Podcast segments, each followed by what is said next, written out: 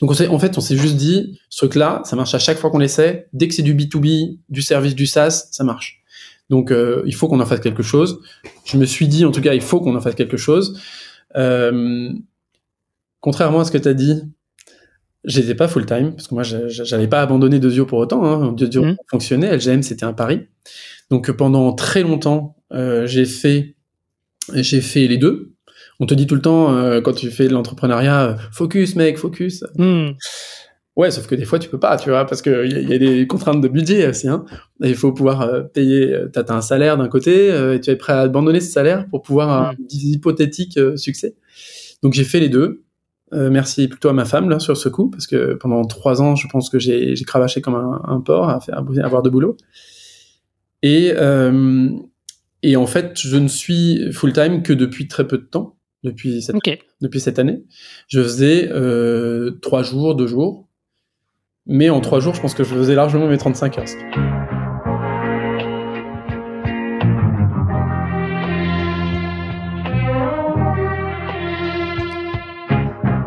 Bienvenue dans SaaS Club, le podcast qui vous partage les recettes gagnantes des SaaS français.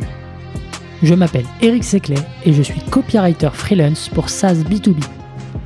Le but de ce podcast est simple. Vous apporter sur un plateau les meilleurs conseils et retours d'expérience d'entrepreneurs de l'écosystème SaaS. À chaque épisode, direction les coulisses pour parler validation de l'idée, conquête des premiers utilisateurs, acquisition, pivot, mais aussi réussite et apprentissage. On abordera tous les sujets sans détour. Mais avant de démarrer l'épisode, pensez à vous abonner et à laisser une note plus un avis sur Apple Podcast. C'est le meilleur moyen d'assurer une longue vie à cette émission. Bonne écoute et bienvenue au club.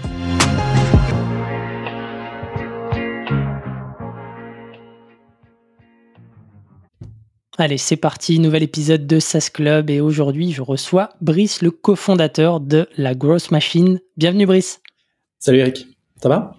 Ça va, impeccable. On parlait euh, un petit peu avant de, montagne. Là, euh, on est euh, fin juillet. C'est nos derniers engagements avant de partir en vacances. Donc, très content de t'avoir. Pareil, pareil. Ravi de participer. Alors, LGM, LGM c'est un outil de, de prospection multi-canal que tu as lancé en 2019 et qui a la particularité d'être né de l'agence Growth de Zio que tu as, que as fondé.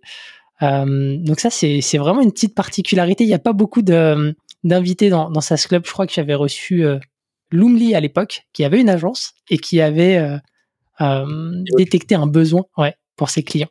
Ouais. ça arrive. Aujourd'hui, ouais. Ça arrive, ça arrive assez souvent finalement que en agence, on ait besoin de, on ait des besoins un peu spécifiques et que finalement, soit on trouve notre, notre, notre bonheur dans sur le marché, soit on le trouve pas, et où on a un petit air un peu geek, un peu comme nous, et on va le créer. Nous, en l'occurrence, on a créé LGM. On est fait un peu avant 2019, mais on a fait un outil euh, à part entière en 2019. Hmm. Ah, ça va être super intéressant. Je sais que vous avez lancé euh, d'autres outils, mais euh, LGM, je dirais, peut-être le, le, plus gros, le principal aujourd'hui. Tout à fait. donc, vous êtes une vingtaine d'employés. vous êtes en croissance, rentable, bootstrap. C'est un peu, j'ai l'impression, c'est un peu le, le nouveau Graal aujourd'hui. Donc, trop hâte de revenir là-dessus. On en reparlera. Ouais. Est-ce que tu peux te présenter pour les personnes qui, qui ne te connaissent pas encore aujourd'hui? Bien sûr. Donc, je m'appelle Brice Morin, comme tu l'as dit. je, je, suis un peu plus âgé que la moyenne des start J'ai 43 ans. J'ai deux enfants et j'habite à Bordeaux. Euh, j'ai, ça fait une quinzaine d'années que je bosse dans le digital. Euh, j'ai bossé euh, pour une startup qui a très très bien marché, qui s'appelait MusiWave, mhm. occupé de, en gros, de faire en sorte que le marketing et le, la tech parlent bien ensemble. Le gros hacking n'existait pas trop à ce terme-là, à ce moment-là, mais grosso modo, c'est ce que on aurait appelé. Mhm. Comme ça qu'on l'aurait appelé. la boîte a pas mal marché, donc MusiWave, on s'est fait racheter par Microsoft. Et je me suis occupé à ce moment-là de Xbox.com, une partie d'Xbox.com, en particulier la partie musique et vidéo. Mhm. Euh, j'ai fait ça trois ans, j'ai pas aimé Microsoft, je suis parti, j'ai voyagé et j'ai fondé une première boîte euh, qui s'appelle Dezio, donc enfin une première boîte, puis une deuxième qui s'appelle Dezio, une première boîte qui avait pas bien marché. Dezio, c'est une agence de grosses. Euh, je l'ai créé en 2012, avant que le terme gros hacking soit à la mode. Ouais. Et on a aidé un peu plus de 450 boîtes depuis à créer des process pour driver de la croissance. Euh, on utilise, grosso modo, le gros, c'est euh, utiliser de la data en entrée, en sortie, euh, pour que ton marketing soit plus mieux segmenté et plus automatisable. Hmm. Grosso modo. et à l'intérieur de cette agence de, Zio, qui existe toujours, qui a une douzaine de personnes, le, à l'intérieur de cette agence, on a toujours eu des personnes qui s'occupaient de la tech pour mettre en place les OP de nos clients. Hmm. Euh, et pour créer des automatisations, si tu veux. Euh, et donc, bah, on a créé différents outils. Quand il y a un outil qui marchait, on l'a exploité sur un deuxième client, puis un troisième, puis un quatrième. Et euh, on a eu la chance de, en 2017, tu, je crois qu'on on en a parlé un peu avant le call, mm 2017, de trouver une recette qui marchait pas mal, euh, d'aller, alors que tout le monde allait faire de l'email en masse, d'aller faire du multicanal, donc du LinkedIn, du Twitter et de l'email et de, de, de, varier les branches, de faire en sorte que si jamais euh, tu j'ai pas de réponse ici, alors je vais voir là, et si on n'est pas là, bah, je vais voir là. Et ça, ça cartonnait. Donc on l'a refait sur une deuxième, une troisième, une quatrième boîte, puis on s'est rendu compte que d'un petit script euh, qu'on lançait à la mano, il fallait peut-être faire une interface pour que toute la team mm. de Dezio puisse l'utiliser. De cette interface affreuse, on s'est dit que en fait il y avait peut-être des gens qui dehors pourraient l'utiliser. Donc on a, mm-hmm. on s'est dit avec euh, avec mon, mon directeur technique, le CTO de l'époque, viens on fait une boîte c'était Boris. Euh, on en a fait une boîte euh, en 2019. Et euh, immédiatement, enfin à ce moment-là, on avait besoin de quelqu'un qui était bien plus axé business que moi. Moi, je suis plutôt grosse, c'est pas assez peu, c'est pas très, pas pareil. On a besoin de d'autres personnes, notamment ce profil business. J'avais rencontré Adrien dans mes expériences au sein de Dezio. on accompagnait un accélérateur qui s'appelle, qui s'appelait le Numa. Mm-hmm. Adrien bossait au Numa. Euh, un mec smart, intelligent, qui apprend vite, un excellent relationnel, nous a rejoint et on a lancé donc LGM à ce moment-là. Euh, ça Trop bien. Bah, écoute, euh, tu as, fait une petite introduction en plus derrière sur, sur la genèse, mais on va revenir un, peu en, détail par la suite dessus. Je te propose peut-être juste de nous dire aujourd'hui où en est la grosse machine, qu'est-ce que fait l'outil, pour qui, nous dire un petit peu comment ça marche dans, dans les grandes lignes. bien sûr. Bah, tu l'as dit tout à l'heure. Le pitch euh, a été très bien fait. Merci. Donc, du coup, c'est une plateforme d'automatisation des ventes. OK. On essaie de faire en sorte que ce soit le plus complet possible. Les, personnes qui euh, utilisent LGM le font en général euh, parce que on a pris le parti de se dire qu'on va essayer de faire tout de A à Z, histoire que de simplifier cette tâche de prospection multicanal qui peut être compliquée. Tu vois, faire de la prospection par email, c'est assez simple. finalement, on trouve des prospects, on trouve leur email, on shoot. Euh, quand tu fais du multicanal, il faut trouver les différents points de contact.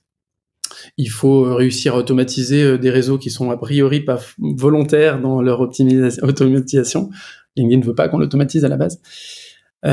donc bon, on essaie de simplifier tout ça.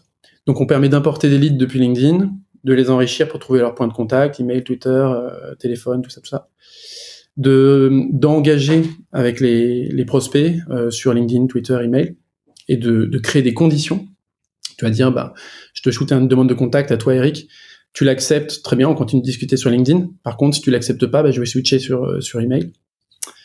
Euh, ce qui est grosso modo unique sur notre marché. La majorité des outils euh, vont permettre de faire des trucs un peu, un peu monolithiques, c'est-à-dire boum, boum, boum, boum. Et si jamais ben, une des séquences, une des actions ne n'est pas positive, bah, ça s'arrête. Avec nous, avec, avec LGM, on va faire créer des branches, on crée des branches qui fait qu'en fait, on traite les cas négatifs qui représentent plus de 80% des, des, personnes. Finalement, tu as plus de 80% des gens qui vont pas te répondre. Hmm.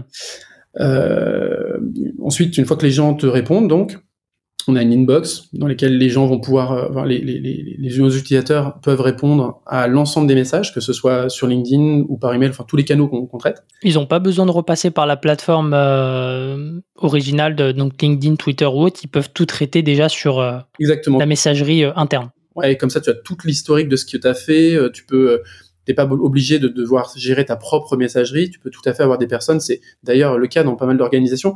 Parfois, c'est pas les mêmes personnes qui, qui, qui font les campagnes et ceux qui répondent, tu vois, aux campagnes. Euh, et donc du coup, bah là, en fait, tu retrouves l'ensemble de tes campagnes, l'ensemble des campagnes de ta team Et tu peux faire les réponses de l'ensemble des personnes. De la même manière, après, tu vas pouvoir dire, bah, celui-là, il est positif, celui-là, il est négatif, et avoir des stats sur, non pas juste le taux de réponse, ce que tu vois souvent euh, dans les posts LinkedIn, genre, ah, j'ai eu 23% de réponse. Ah, super, mais si t'as 12% de, de, d'intérêt à la base, hein, ça fait que la moitié, quoi. Hmm. On essaie de mesurer les choses un peu plus intéressantes. Et de synchroniser tout ça dans ton CRM. Donc, on essaie de, de toi de, de prendre le spectre de euh, la segmentation à la fin dans le CRM. On a encore plein de tas. Et euh, en termes de, de users, c'est, qui sont, parce qu'on reviendra peut-être un petit peu euh, après sur, sur tout ce qui est concurrence, positionnement et autres, euh, mais en termes de, users aujourd'hui, vous vous adressez plutôt à des petits comptes, des grands comptes, des gros marketeurs, des gens, des, des néophytes. C'est, quoi un petit peu votre cible aujourd'hui? Ouais. c'est, tu vois, initialement, quand, quand on a lancé ce truc-là, moi je me suis dit, en plus, ça s'appelle la grosse machine. On va attirer que des grosses. Euh, parce qu'en plus, il y a un côté joueur, tu vois, de faire euh, des conditions, déplacer des blocs. Je sais pas si tu as essayé LGM, mais tu vois, il y a un canevas d'action où tu peux, un peu comme un diagramme, où tu vas dire, euh, s'il se passe ça, alors il se passe ça, un peu comme sur Make.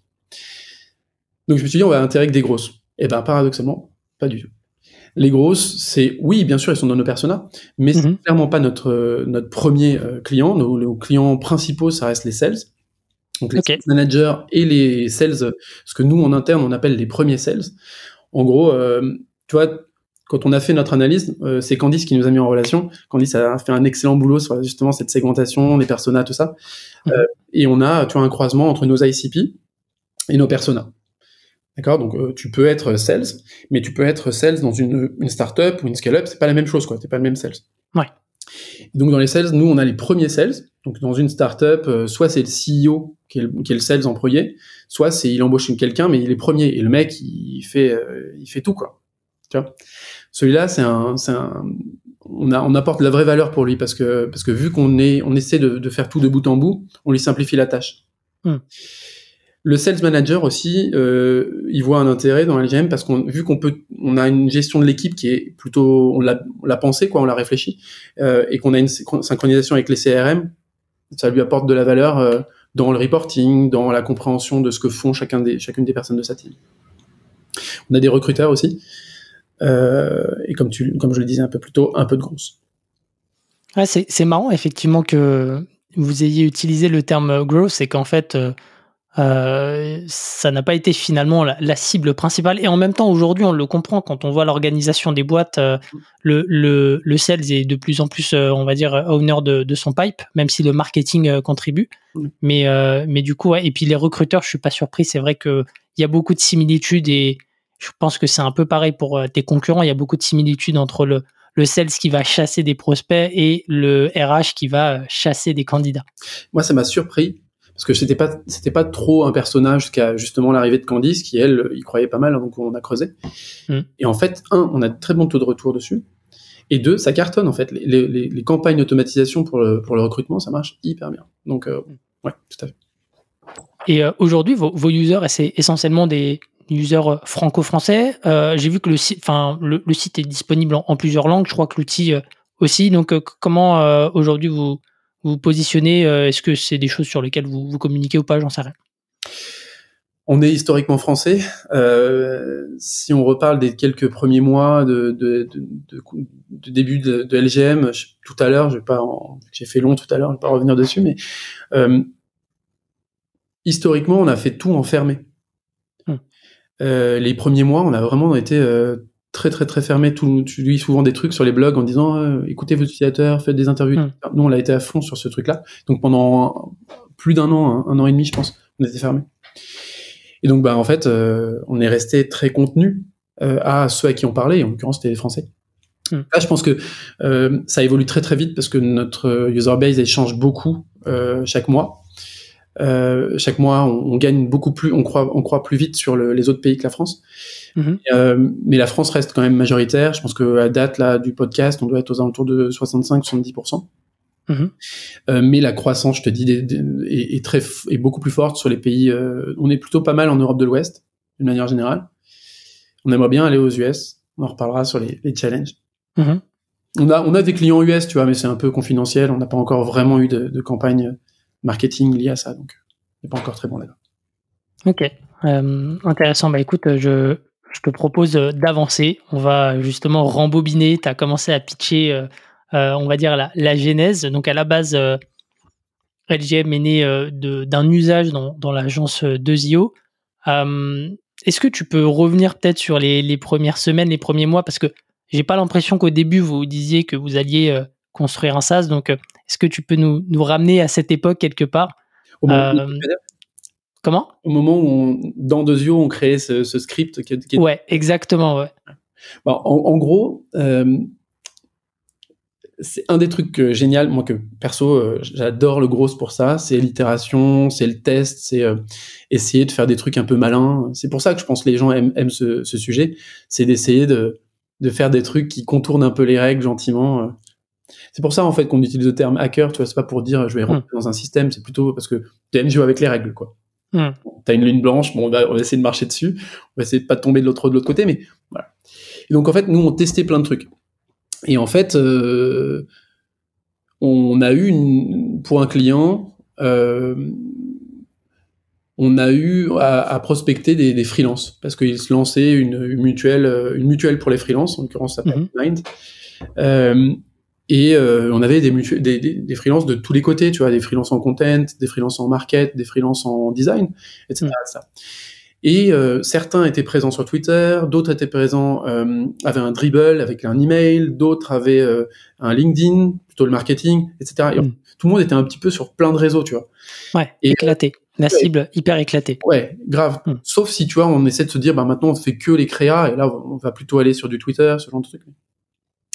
Et et en fait, euh, on s'est dit, en fait, ne présumons de rien. Ok, on a le Twitter des créas, mais ça se trouve, ils, ils aiment bien répondre par mail, tu vois, on n'en sait rien. Mm. Et vu qu'on a les deux, bah viens, on essaie. Donc on a essayé euh, de, de les contacter un peu à la mano, tu vois, euh, par un canal, puis l'autre, puis l'autre. Puis on se rend compte qu'en fait, il y a un truc qui se dessine, ça a l'air de bien marcher, surtout quand on leur rappelle qu'on les a contactés sur un précédent canal. Là, Ouais. il y a un taux de retour qui commence à, à être vachement intéressant. On se dit, ah, go, on va essayer sur le deuxième persona, pareil. Et puis on l'a refait à la mano, mais là, on a ajouté une petite touche d'automatisation sur deux, trois trucs. Et puis euh, ça marchait encore. Du coup, bah, on a automatisé un petit peu plus, tu vois. Mais à chaque fois, c'était lancer un script dans le terminal, donc c'était un, peu- laborieux.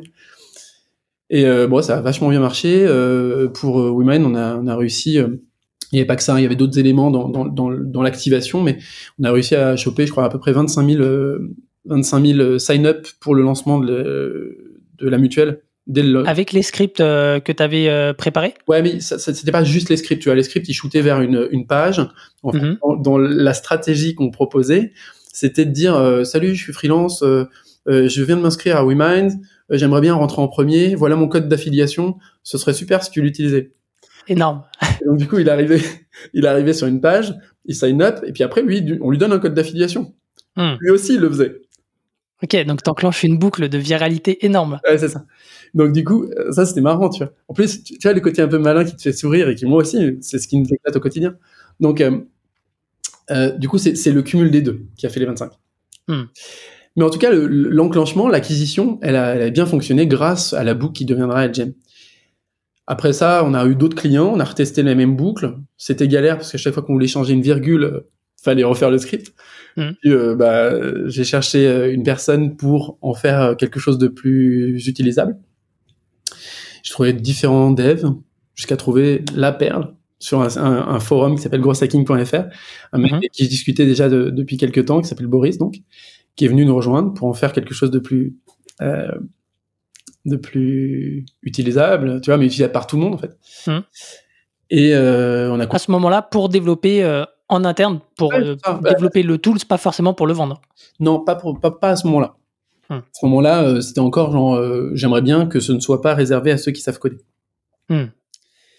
Et puis, et puis très vite, nos clients nous ont dit, mais attends les gars, on finit la mission, parce que tu as une mission en, en grosse, bah, ça dure 3, 6, 9 mois maxi. Euh, on peut pas continuer à utiliser votre outil là, ce serait cool quand même. Et puis un client, et puis deux clients, et puis trois clients, on se dit, ah, viens, on, on va leur donner accès. Hmm. Et donc euh, là, on, on a commencé à discuter d'en faire une boîte. Boris a arrêté d'être free euh, à droite à gauche. On, on s'est dit, ok, go, on focus. Et puis on te fait, comme, comme je te disais tout à l'heure, on s'est dit, bah viens, on fait une vraie boîte. et on va vraiment chercher un mec qui va nous aider à développer le business. Adrien. C'est quoi un peu votre euh, réflexion à ce moment-là Tu vois, toi, tu es chez 2IO, du coup, tu te dis, euh, OK, je vais me focus full-time dessus, Boris, il va nous rejoindre full-time. C'était quoi un peu votre vision à ce moment-là? Vous vous dites, euh, bon, on, va, on, part en mode explorateur, on va itérer, puis on verra ce que ça donne Ou est-ce que vous vous dites tout de suite, bah là, il y a vraiment un coup à faire parce que sur le marché, il y a un gap et, et on peut le combler? Ouais. Un, on avait une vraie différence. C'est-à-dire qu'en fait, tu vois, euh, vu que l'ADN du gros c'est testé, on avait testé du faire du monocanal, du, du, purement euh, euh, email. Ça marchait pas. Il n'y avait pas vraiment d'outils d'automatisation de, LinkedIn à l'époque. Maintenant, il y a 90 000. Mais, mais tu vois, du coup, en fait, il n'y avait pas vraiment cette question de pouvoir tester la branche mmh. only. Donc en fait, on s'est juste dit, ce truc-là, ça marche à chaque fois qu'on l'essaie. Dès que c'est du B2B, du service, du SaaS, ça marche. Donc euh, il faut qu'on en fasse quelque chose. Je me suis dit, en tout cas, il faut qu'on en fasse quelque chose. Euh, contrairement à ce que tu as dit, j'étais pas full time parce que moi, j'avais pas abandonné Dezio pour autant. Hein. Dezio mmh. fonctionnait, LGM c'était un pari. Donc pendant très longtemps, euh, j'ai fait j'ai fait les deux. On te dit tout le temps euh, quand tu fais de l'entrepreneuriat, focus mec, focus. Mmh. Ouais, sauf que des fois tu peux pas, tu vois, parce qu'il y, y, a des contraintes de budget aussi. Hein. il faut pouvoir euh, payer. Euh, t'as as un salaire d'un côté, euh, et tu es prêt à abandonner ce salaire pour pouvoir un mm. hypothétique succès. Donc j'ai fait les deux. merci plutôt à ma femme là sur ce coup, parce que pendant trois ans, je pense que j'ai cravaché comme un, un, porc à, faire, à avoir de boulot. Et et en fait, je ne suis full time que depuis très peu de temps, depuis cette, depuis cette année. Je faisais trois jours, deux jours mais en trois jours, je pense que je faisais largement mes 35 heures. Hmm. D'accord Donc du coup, euh, du coup voilà, le focus était là. Par contre, Boris, oui, focus. Euh, Adrien également. Et on avait quand même des méthodos, tu vois. Donc, euh, vu que venant tous les deux, Boris et moi, du parti grosse, donc l'itération était importante pour nous. Euh, Adrien a une vraie sensibilité business plutôt disons relationnel, tu vois. Et euh, il a bien poussé pour qu'on soit, euh, qu'on mette beaucoup beaucoup d'accent sur euh, le fait de faire des one-one avec chacun de nos utilisateurs. Donc en fait, on a fait un truc comme 550 entretiens utilisateurs de 45 minutes. Ouais. la première année, 550, c'est, ça peut paraître. C'est, énorme. Beaucoup, c'est ça. Ok, bah, c'était beaucoup. Hein. Hmm. quand, quand, des founders me disent j'ai fait de la recherche, la plupart du temps, c'est entre 50 et 100 pour, euh, pour les gens qui font ça de manière sérieuse, mais là, vous avez été hyper studieux. Ouais, en fait, c'était, c'était un mélange de recherche utilisateur et d'onboarding.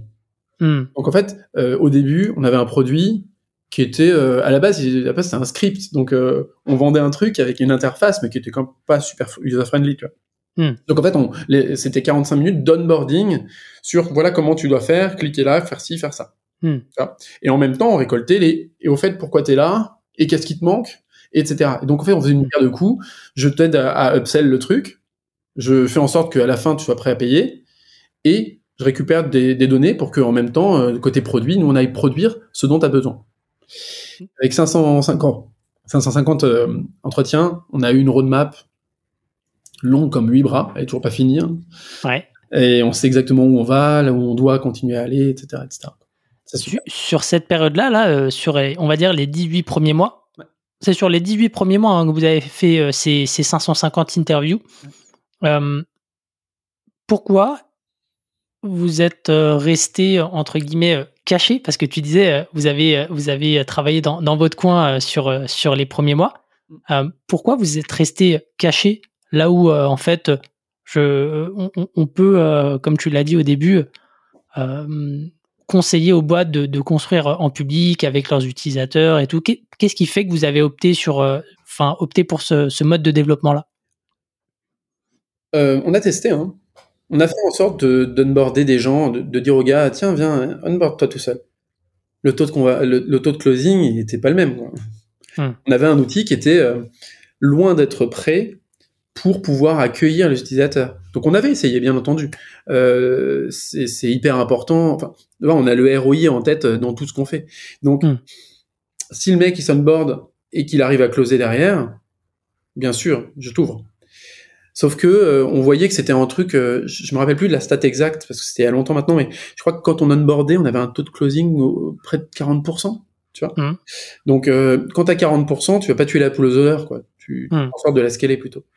Et, en vrai, euh, derrière, tu te retrouves à avoir des, avoir quand même, même si c'est laborieux, ça scale les interviews un peu. Mmh. Donc en fait, c'est de l'asset pour, pour bosser sur ton marketing à long terme et ta roadmap produit, comme tu l'as dit. Ouais, et puis, et puis en fait, tu as rencontré la personne. Donc en fait, il n'y a, y a, pas juste un, un, lien de, avec un SaaS, c'est un lien avec une personne. Ouais, c'est pas transactionnel, quoi. Il y a, y, a, y a, de l'humain derrière. Et donc, du coup, ta rétention, elle s'en ressent. Hmm. Tu vois? Euh, Et donc, en fait, le, à la fois, notre produit n'était pas suffisamment prêt, clairement. Et puis, trop compliqué, quoi. Tu vois? Hmm. Compliqué à utiliser. Et puis, en même temps, euh, on voyait qu'en fait, en onboardant, bah, ça faisait du cash, ce qui permettait de, créer les développements parce qu'on n'a jamais levé de fonds, tu l'as dit tout à l'heure. Mhm. Euh, et en même temps, euh, ça faisait de la rétention. Donc il y avait quand même des, des, des signaux ouverts. Tu as tout à fait raison, on dit à tout le monde, fais building public, euh, mhm. ouvre-toi à max, etc. On aurait pu, pu, probablement beaucoup plus communiquer comme des mhm. on n'est pas très bon en market. Euh, on parle de gros, c'est de marketing. Pour moi, c'est très différent. Le, on n'est pas très bon en com, on va dire plutôt. Et donc du coup, on aurait pu communiquer comme des porcs sur le fait que euh, viens chez nous, euh, on est les meilleurs, gna, gna, gna, et puis brider et faire en sorte que bah, en face on continue de faire compte-goutte. On a, on s'est dit, attends, vu que de toute façon on n'a pas la capacité de faire 80 onboarding par, euh, par jour, bon bah laissons le bouche à oreille fonctionner. Voilà. On aurait peut-être pu faire différemment, hein, sans doute qu'on Donc, a, peut-être fait une erreur. Si je résume, quelque part, ta pensée c'est de, de dire, il vaut mieux se priver, on va dire, de d'une source de user importante au début pour privilégier la rétention si ton produit euh, est plutôt complexe, novateur. En tout cas, euh, à partir du moment où en fait euh, le touchpoint humain il est nécessaire pour comprendre la valeur et, s'activer, c'est une bonne raison pour toi de rester un peu enfermé. c'est ça ça?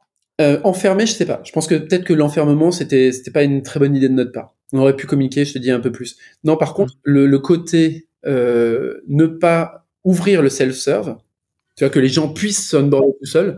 Ouais, c'est ça, tout à fait. C'est-à-dire que grosso modo, on avait un produit. Si tu as un produit qui est trop complexe, là j'ai en tête un, je sais pas si tu connais WeWeb. Euh, c'est un outil no-code pour faire du, des, des, des, des sites web, euh, des applications web plutôt. Euh, pour moi, euh, dans les produits complexes, si tu as quelqu'un qui t'accompagne, un, tu es plus engagé. Pour euh, continuer, les, euh, continuer d'expérimenter après le call. Deux, tu as un point, un, point humain avec qui discuter. Trois, en fait, vu que j'ai parlé à quelqu'un, j'ai presque la CB sur le côté, tu vois.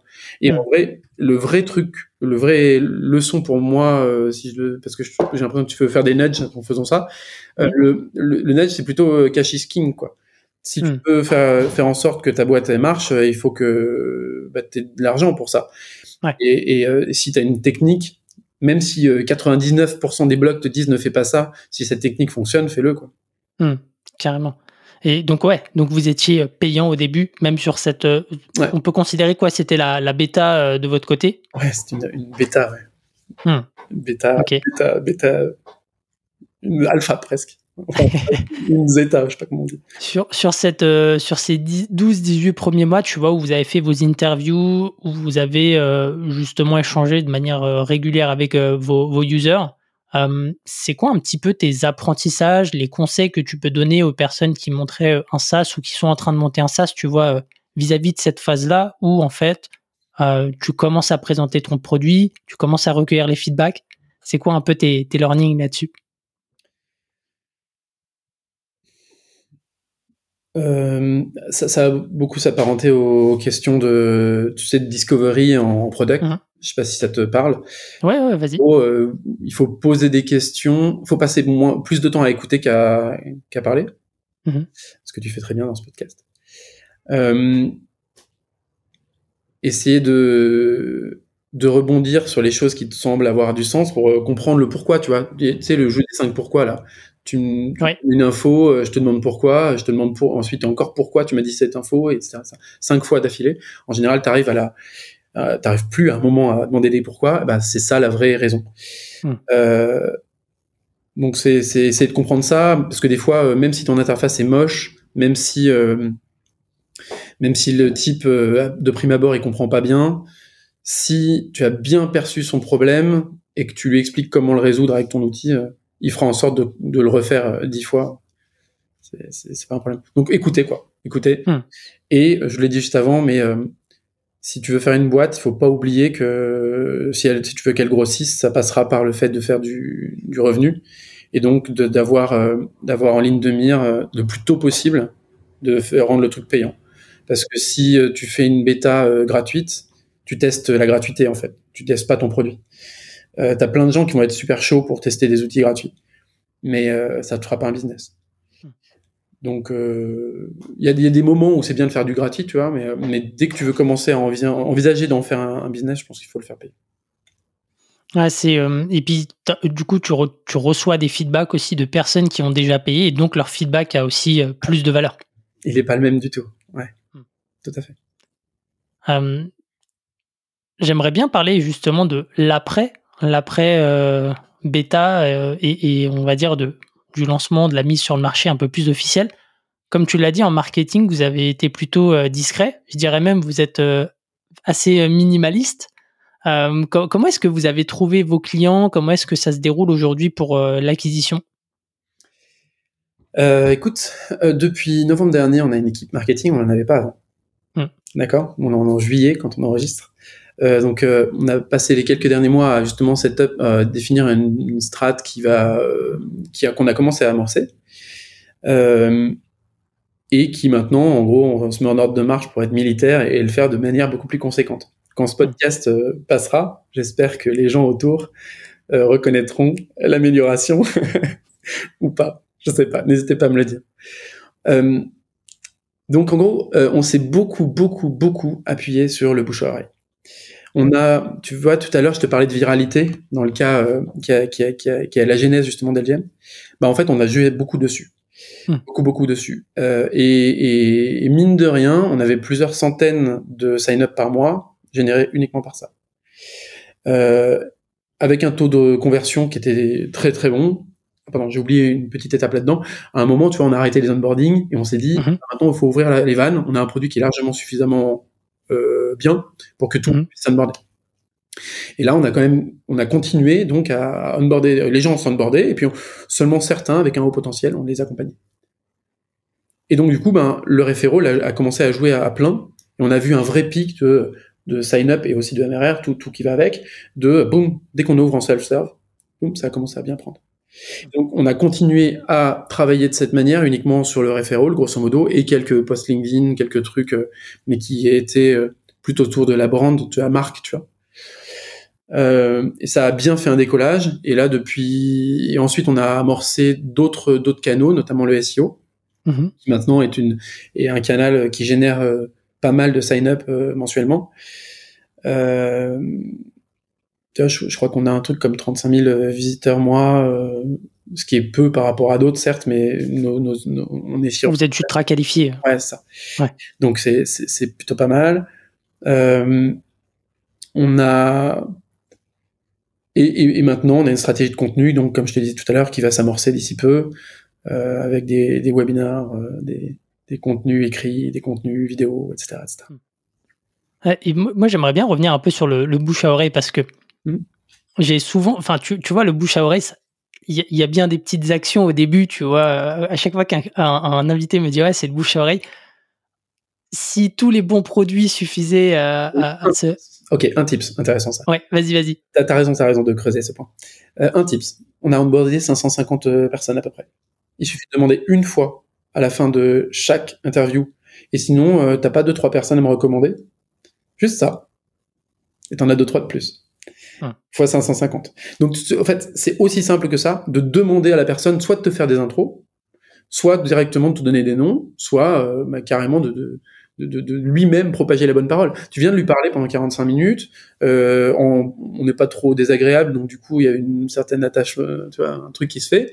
Bon, bah, ça marche quoi le bouche à oreille, ça se travaille aussi un peu. C'est, marrant parce que je faisais exactement pareil pour euh, mes calls de networking et à, la fin, je, demandais, euh, OK, avec qui je devrais euh, discuter la, prochaine fois. et j'avais toujours deux trois noms et à chaque fois que je les contactais 100% de taux de retour et 100% de, de, booking quoi. En plus tu arrives avec une, une, un icebreaker de, du feu quoi. C'est mm. Michel qui m'a dit qu'il fallait que je te contacte. Mm. Et Michel il peut même le confirmer tu vois. Donc euh, bon c'est génial. En tout cas, je confirme que le referral, ça marche bien parce que en vrai, moi, je crois que, tu vois, c'est là où aussi tu te dis, c'est un peu la magie. C'est-à-dire que je sais plus quand est-ce que j'ai entendu le nom de LGM pour la première fois, mais je suis à peu près sûr c'était sur un Slack ou sur un site genre euh, la toolbox du gros hacker ou quelque chose comme ça, tu vois. Ouais, c'est possible. Bah, ça, c'est vraiment en fait, on, a vu ça comme on n'a pas de moyens, donc en fait, euh, chacune des personnes, il y, a vraiment un, les gens euh, n'ont parfois pas d'autres. pour pour certains des scénarios, pendant longtemps, on n'avait pas de concurrents. Hmm il y a des fois des, choses qu'on était les seuls à pouvoir faire. Du coup, bah, on avait des défenseurs et des, ambassadeurs, on avait plein en fait. Et donc, du coup, chacun propageait euh, à sa petite échelle euh, la bonne parole.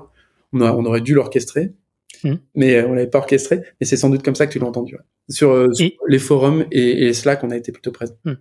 Et d'ailleurs, est-ce que vous avez, je, je sais pas, il me semble pas l'avoir vu, mais est-ce que vous avez créé un Slack où vous avez regroupé vos 550 premiers, euh, on va dire, core users et euh, derrière entretenu tout ça pour euh, justement favoriser le referral. Et, et si c'est pas le cas, est-ce que c'est un regret aujourd'hui? Enfin voilà. Alors, on l'a pas fait. Et en fait, il y, y a, toujours une histoire de le réel te retombe dessus, tu vois. pour faire ce que l'on a fait euh, avec l'ambition de rester bootstrap, etc. Maintenant, c'est cool, tu vois, c'est vachement, on a atteint un, stade où on est rentable, on est 20, 22, on va être 26 dans, dans 3 mois. Euh, ça roule, et franchement, le quotidien est beaucoup plus facile. Mais quand on, se remet dans ces, dans ces 550 entretiens là, euh, on avait tous des emplois du temps de, de ouf. Euh, si tu veux encore se rajouter de faire un, euh, un Slack, ça pourrait être pas grand chose. On aurait pu le faire sur le Slack. Hmm. Un forum ou un truc comme ça pour organiser cette communauté franchement. Euh, on l'a pas fait. On aurait dû. Et donc, pour répondre à ton deuxième partie de question, grave, on le regrette. Et donc, ben, là, on est en train de le setup et, et euh, là, on a d'ailleurs un poste qui est ouvert pour ce qu'on appelle du community building. Euh, donc, on, recrute un community builder, le premier community builder de LGM, qui aura la chance d'arriver avec une foule d'ambassadeurs déjà chauds. donc, si quelqu'un m'entend, contactez-moi.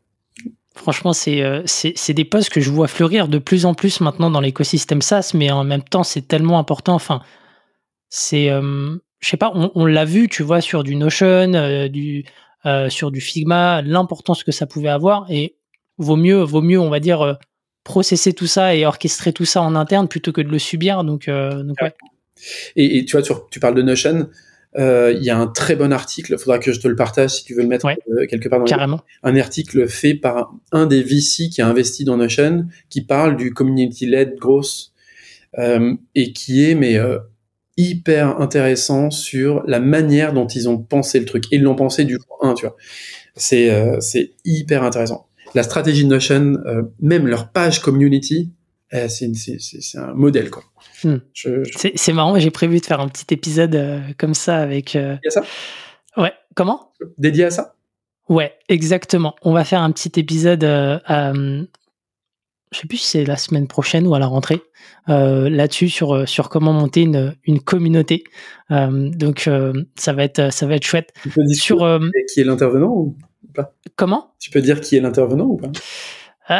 Alors c'est pas un SaaS, D'accord. C'est pas un sas. Euh, et en plus de ça, tu vois, j'ai un trou de mémoire sur le prénom, il va m'en vouloir. non, en gros, euh, euh, c'est, je crois, c'est Florian, Florian de, de Talent, talent.io. Donc, donc voilà. Et, et, encore une fois, si je me trompe sur, sur le prénom, faut pas m'en vouloir. Ça, ça m'arrive très fréquemment. Moi, je t'en voudrais pas. Hein, c'est pour Florian. Tu as mentionné le fait que il n'y avait pas forcément beaucoup de concurrents au moment où vous vous êtes lancé. Et qu'il y en a plein maintenant. Et maintenant, il y en a plein. Euh, vous, ils sont hyper présents dans les médias. Euh, il y en a deux qui sont déjà passés dans le podcast. Je pense que pour les gens qui connaissent un peu les, les outils de sales automation, vous, vous les reconnaîtrez. Euh, et en même temps, je trouve que vous avez un positionnement vraiment différent. donc, comment est-ce que toi, tu as, pensé ton positionnement? À quel moment vous vous êtes posé là-dessus? Est-ce que vous avez formalisé ça en interne? Donc voilà, je suis très curieux d'avoir ton, ton point de vue dessus. En effet, on en a plein. Alors, euh, tu en as deux, je présume que ce sont les deux Français que j'ai en tête également. Euh, grosso modo, euh, nous, notre culture, notre, ouais, notre ADN, si tu veux, vient du gros. D'accord? Pas du marketing pour l'un des deux ou du, du, copywriting pour le second. Du coup, on a vraiment cet ADN de un, un peu de bidouilleur, quoi. Hmm. Et de, tu vois, quand tu vois les, les, les, les, flots euh, sur N8N, je pense notamment à un mec qui s'appelle Vladimir, qui est une personne que j'apprécie beaucoup, Delcross, euh, mais qui partageait pendant un temps des, des, des, des, des, des diagrammes N8N imbitables, hyper compliqués. Il était hyper content de partager ça. Et en vrai, moi, je comprends cette jouissance de se dire, putain, j'ai réussi à faire une machine de guerre. Hmm. Et en fait, ce côté un peu expert, euh, s'amuser, etc., c'est un peu notre positionnement. C'est-à-dire nous, on considère qu'on est, on est vraiment des joueurs euh, et que tu joues contre le système et quand tu le bats, eh, t'es bien content. Hmm. Il y a un côté un peu expertise, tu vois, qu'on a un peu à notre, euh, sans vraiment le calculer, on l'a distillé. C'est-à-dire qu'en gros, on essayait d'expliquer durant ces interviews, euh, dans le produit, dans les fonctionnalités qu'on mettait dans le produit, des trucs qui, euh, qui sont des qui sont présents nulle part ailleurs. Tu vois, par exemple, on a mis il y a un peu plus d'un an et demi la possibilité d'envoyer des messages vocaux euh, LinkedIn. Ça, personne ne le permet. Mais pourquoi on l'a fait? C'est parce qu'on a expérimenté par nous-mêmes. On s'est rendu compte que ça faisait deux fois plus de réponses. Bon, bah, go, on le met. Tu vois. Hmm. Euh, on a, on était les premiers à faire du multicanal pour la même raison. Euh, euh, on a mis l'inbox dedans euh, et on, on s'est pas dit est-ce qu'on doit remplacer l'inbox sur LinkedIn? On s'est dit bah, en fait les mecs sont dans un dans un mood où en fait ils sont en mode euh, faut, faut, dérouler quoi. Du coup, on a besoin d'une inbox euh, multicanal. Bref, enfin, en gros, on itère et on essaie de faire en sorte de se dire, l'itération nous permet d'améliorer l'expertise. Et hmm. je pense que c'est le côté expert, c'est un peu notre positionnement. Je sais pas comment toi tu le décrirais, mais c'est comme ça que moi je le décrirais. Moi, c'est ça. Moi, j'ai plutôt en tête, euh, euh, tu vois, un positionnement déjà plus, je sais pas pourquoi, mais plus premium par rapport à, à, des outils qui vont être euh, pourtant qui sont plus chers que toi. On, pourra revenir euh, dessus. Mais c'est marrant ce, côté, euh, tu vois, dans, le sentiment. c'est là où tu vois sur le, branding, c'est important. C'est que j'ai l'impression que vous êtes plus, ouais, plus, plus, plus utile pour des, profils un peu experts qui ont déjà de la bouteille en, growth, en, prospection. là où les autres vont plutôt être, eh ben, peut-être parce qu'ils ont fait aussi beaucoup d'évangélisation. Vous, vous en avez fait beaucoup moins. Euh, j'imagine que quelque part ça vous a servi aussi parce que leur contenu a, augmenté peut-être, euh, j'en sais rien, euh, a amélioré en tout cas certaines pratiques. mais mais ouais, j'ai l'impression que ouais vous êtes vous vous adressez davantage à une cible ouais plus, plus... Est-ce que tu est-ce quand tu dis plus expert, tu veux dire plus niche ou tu veux dire juste avec plus de compétences? Peut-être avec plus de compétences, tu vois. J'ai plus l'impression que c'est des profils avec, euh, tu vois, euh, 4-5 ans d'expérience euh, qui, qui, sont déjà. De... Voilà. Et c'est marrant que tu mentionnes ça, c'est exactement ça. C'est-à-dire qu'en gros, euh, quand je te parlais tout à l'heure, tu sais, du first sales, du, premier sales dans la team, c'est franchement, je suis ravi qu'on arrive à, à, faire transpirer ça parce que c'est exactement ça.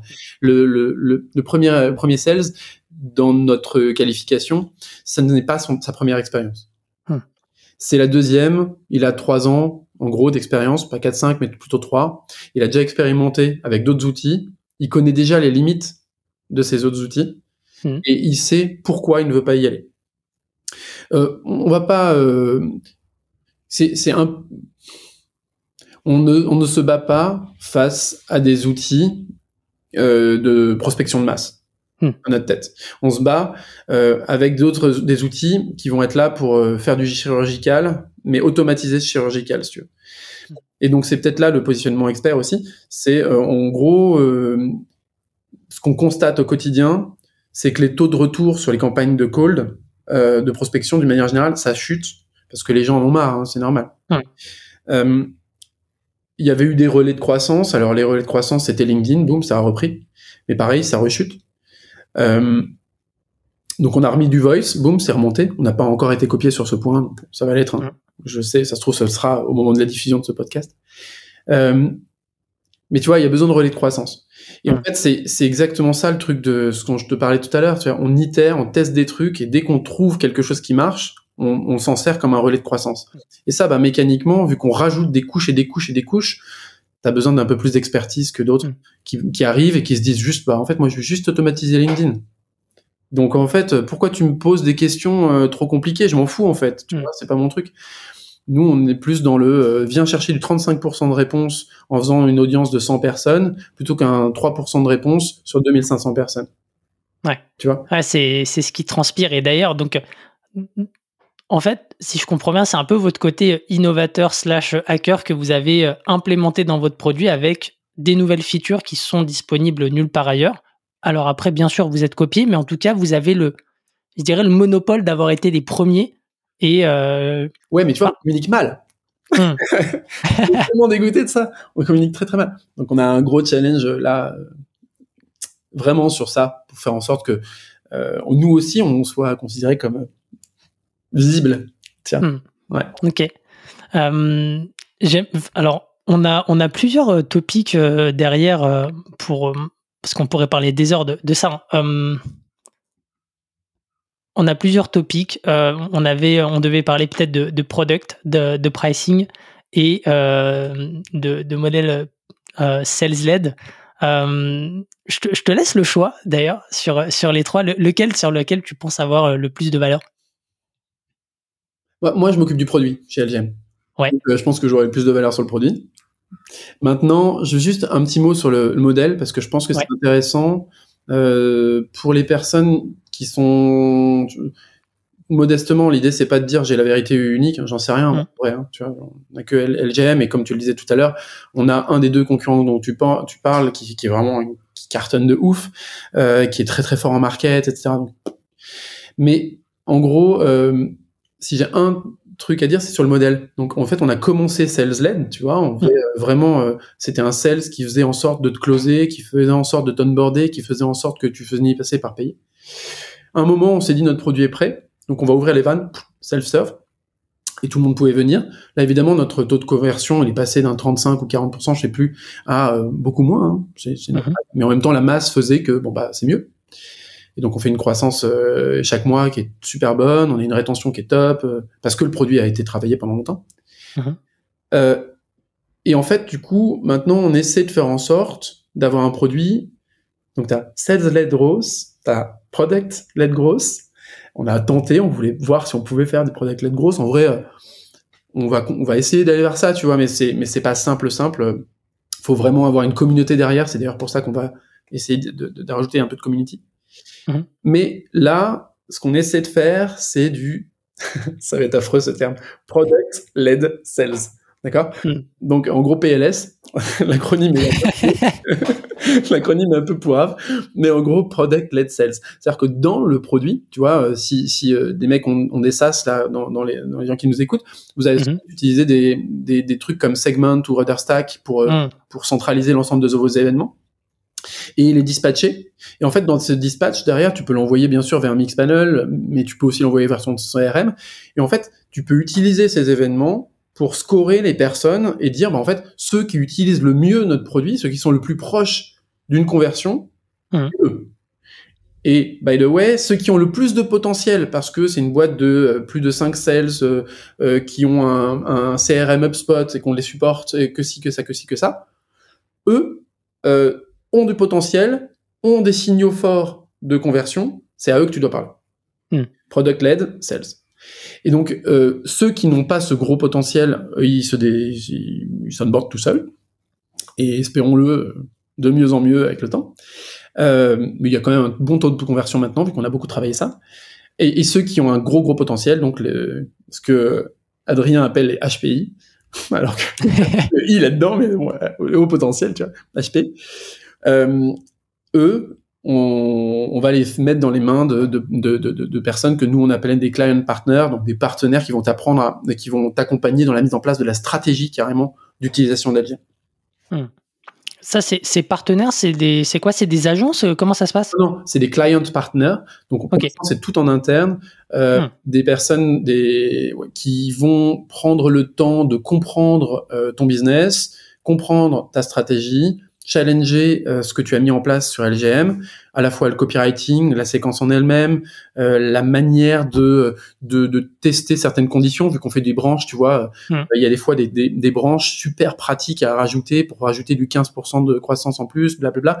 Challenger l'ensemble des étapes de ta stratégie de, de, de prospection et t'aider à faire en sorte que tes campagnes soient un succès à chaque fois. Parce qu'on sait très bien que si jamais c'est un succès, bah, tu vas tu vas revenir, euh, tu vas probablement rajouter des sièges, etc. et augmenter ton panier.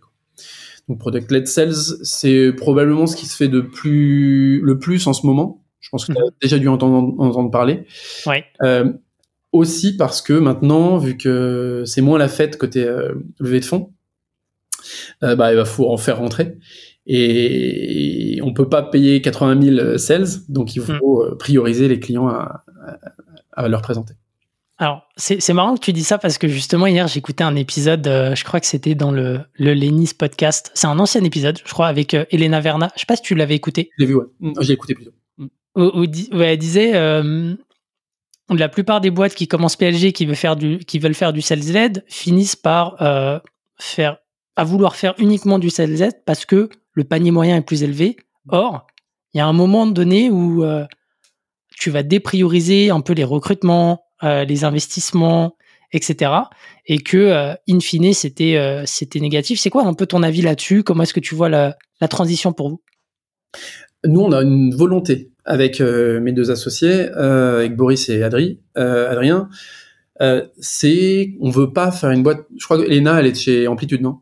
Ouais, ouais. Euh, Amplitude, Miro. Euh.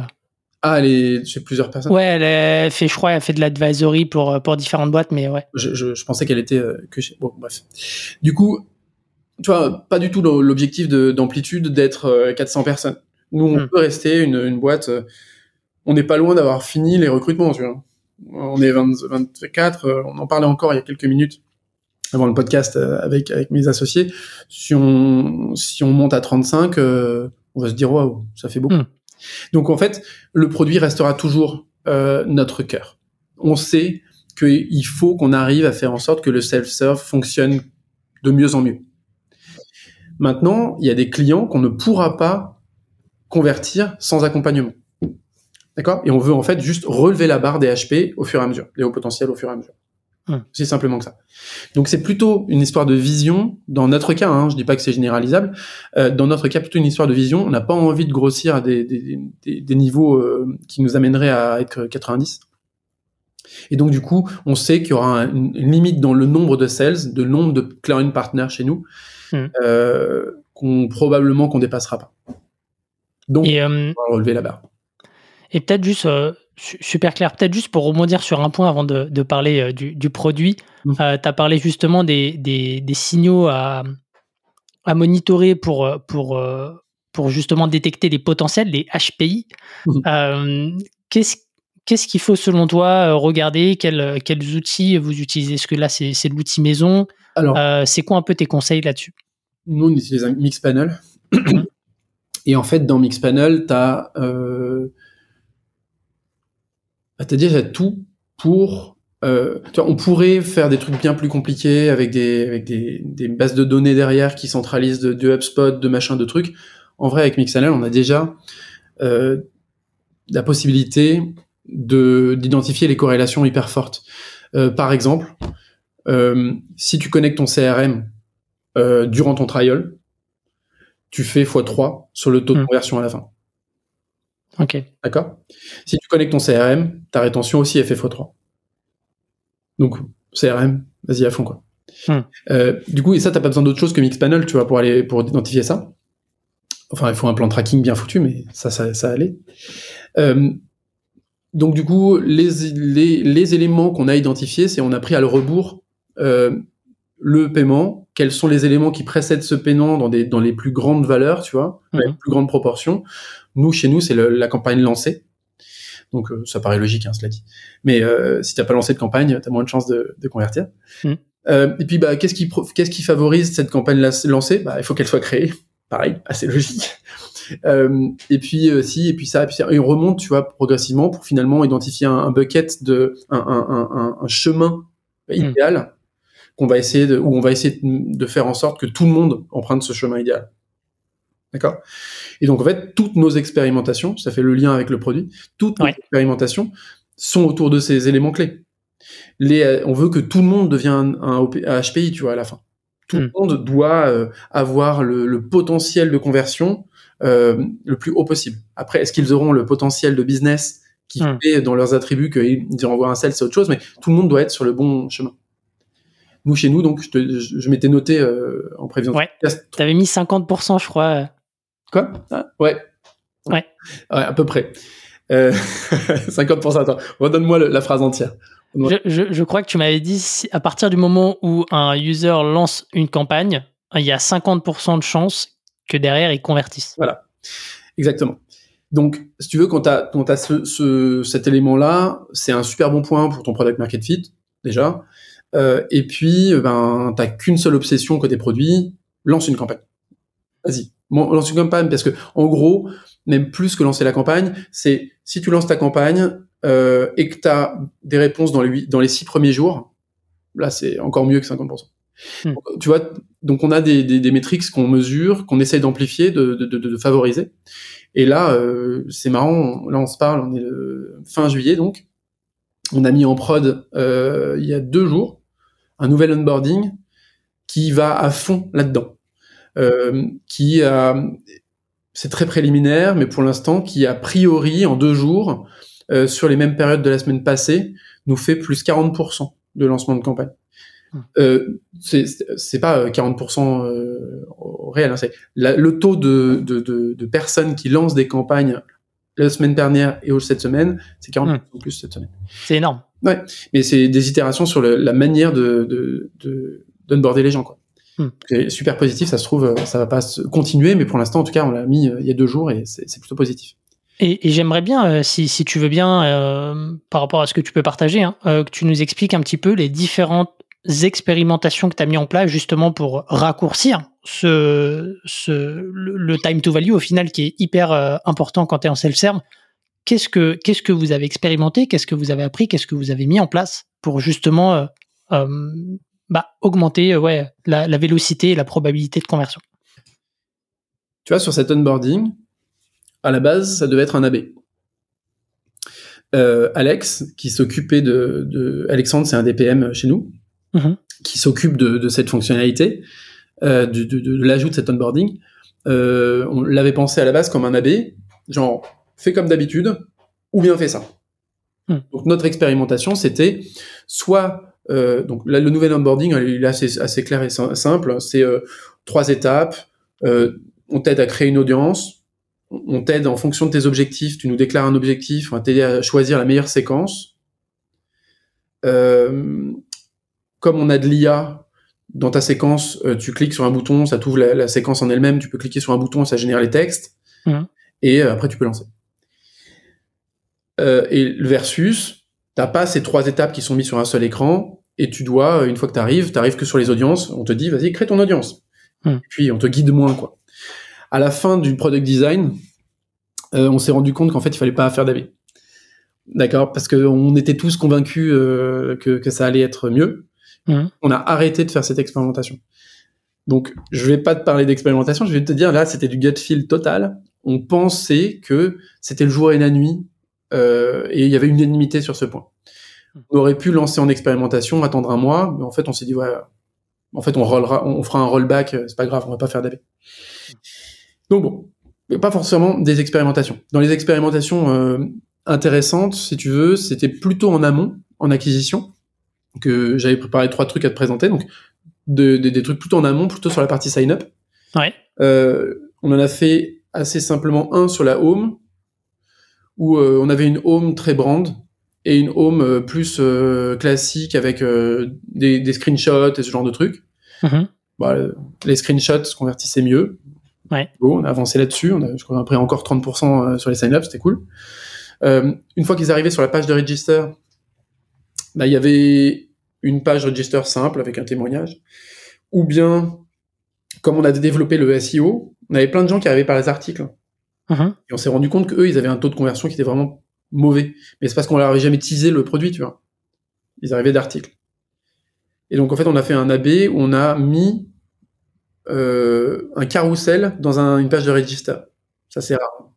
Mais un carrousel avec plein de, de, de screens de tout ce Ouais. qu'on pourra faire. Tu vois. Ça aussi, encore 30% de- de- d'amélioration. Il y avait plein de gens qui arrivaient sur cette page de register et qui se barraient, qui allaient Hmm. pas up. Donc là, on a aussi en- augmenté. Donc en fait, nos expérimentations, elles sont toujours sur, bah en fait, on- je reprends mon, mon chemin là, mais on prend vraiment, on essaie de trouver le chemin idéal, et à chaque étape, on essaie de faire en sorte de, bah, de, de, de prendre des hypothèses pour euh, aller les tester. C'est simple en fait. Donc là, tu as plutôt bossé sur la partie euh, conversion en, en amont, euh, qui, qui fait office aussi de tri, parce que en montrant le, en montrant le, le produit, les bénéfices qui vont avec, la personne se s'auto-qualifie au final Ouais.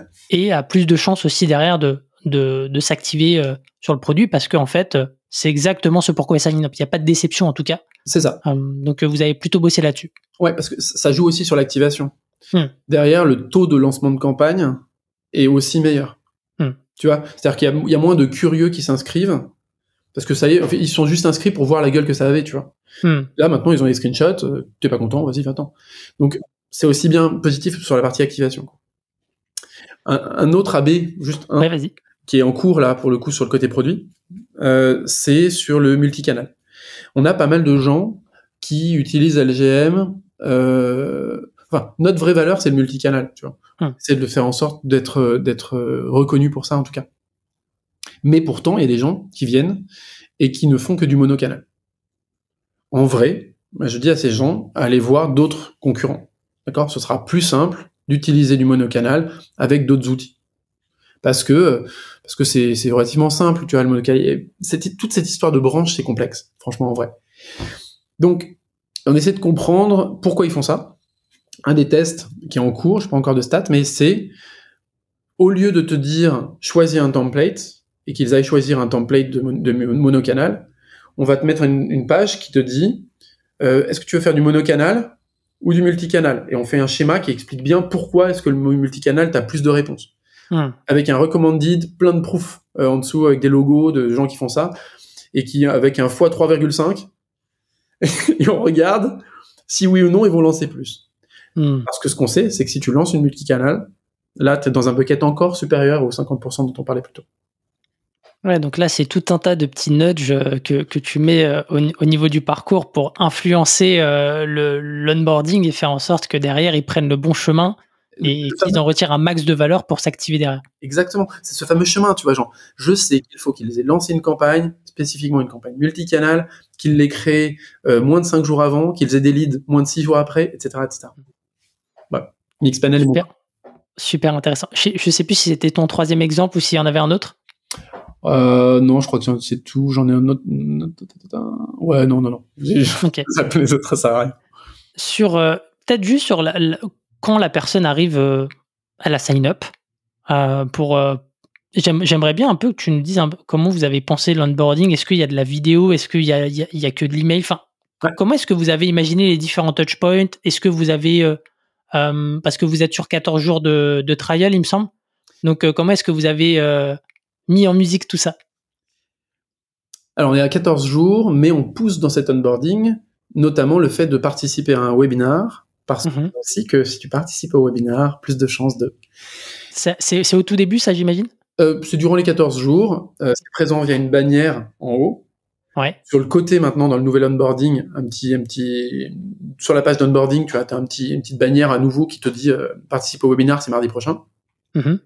et dans les mails, Hmm. euh, dans le nurturing, tu vois. Euh, et en fait, vu qu'on voit que les, les par- si tu as participé au webinar, tu as encore un, un gain supplémentaire dans la conversion, bah, on le pousse à fond. Et, et quand tu participes, l'incitation pour que tu y participes, c'est que tu gagnes 14 jours de plus. Donc en vérité, nous, notre trial, la majorité du temps, c'est 30 jours. ok Bon, je reprends sur l'onboarding, c'était intéressant comme question, euh, et, on- et il a beaucoup évolué, tu vois.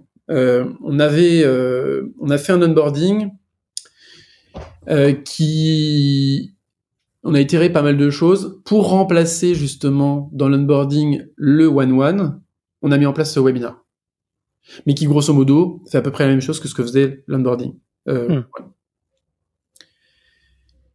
À partir du moment où tu te sign up, tu prends des emails, mais vu qu'on est multicanal, on envoie aussi un push sur LGM pour qu'on t'envoie un onboarding multicanal. Hmm. Onboard aussi sur LinkedIn, pas que par email. Ok. Des bénéfices sur la prospection, mais sur l'inbound aussi. Le taux de réponse est vachement meilleur.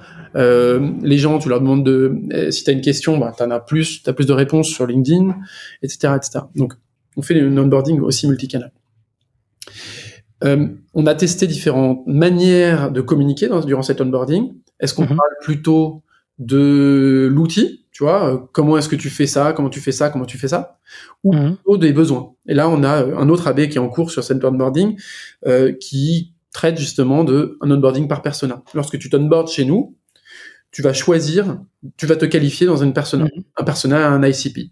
Donc tu vas choisir euh, d'abord ton type de boîte, startup, scale-up, euh, TPE, TPE, machin, machin. Et une fois que tu as choisi ça, tu vas dire, je suis plutôt sales, plutôt grosse, plutôt ci, plutôt ça. En fonction de ça, tu prends une séquence de, de messages qui est un peu différente et on te met en avant des fonctionnalités que l'on sait être bien plus pertinentes pour ton persona. Hmm. J'ai pas encore de réponse sur le- les stades de ce truc-là. Euh, Candice, si tu l'as, n'hésite pas à partager ça.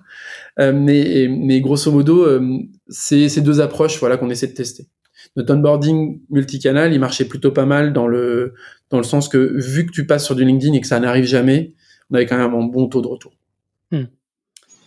Et après, on nourrit, merci à Intercom pour ça, on nourrit les utilisateurs euh, pas seulement par email ou par LinkedIn, mais aussi dans le produit, logiquement. Donc tu parlais de nudge, exactement. Donc on a Intercom, c'est magique. Alors c'est hyper compliqué d'un point de vue pricing, c'est beaucoup Ouais. trop cher, c'est incompréhensible en vrai, Euh, mais je crois que c'est volontaire. Euh, mais tu peux faire des bannières. euh, tu- en fait, tu peux tout faire sur la base de segmentation, sur les, en fonction des attributs ou des événements de l'utilisateur. Si le mec a cliqué sur un truc, je peux déclencher une bannière. Si le mec a cliqué, su- a, a lancé sa campagne, je peux lui mettre euh, des cotillons. Si le type euh, arrive dans une page qu'il n'a jamais visitée, je peux lui mettre un product tour avec des petits, des petites euh, vignettes à côté d'un bouton qui dit, Eh, ça c'est nouveau. Tu vois. Hmm. Euh, et je peux lui mettre de la vidéo ou pas.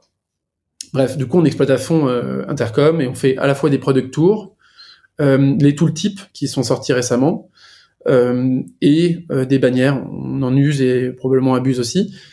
Et aussi le chat, qui en fonction de certaines actions, je prends un exemple, euh, nous sert énormément. C'est-à-dire que grosso modo, il- ce que l'on sait dans les stats à nouveau, c'est que si tu fais une campagne avec plus de 300 leads, ta campagne va être un four.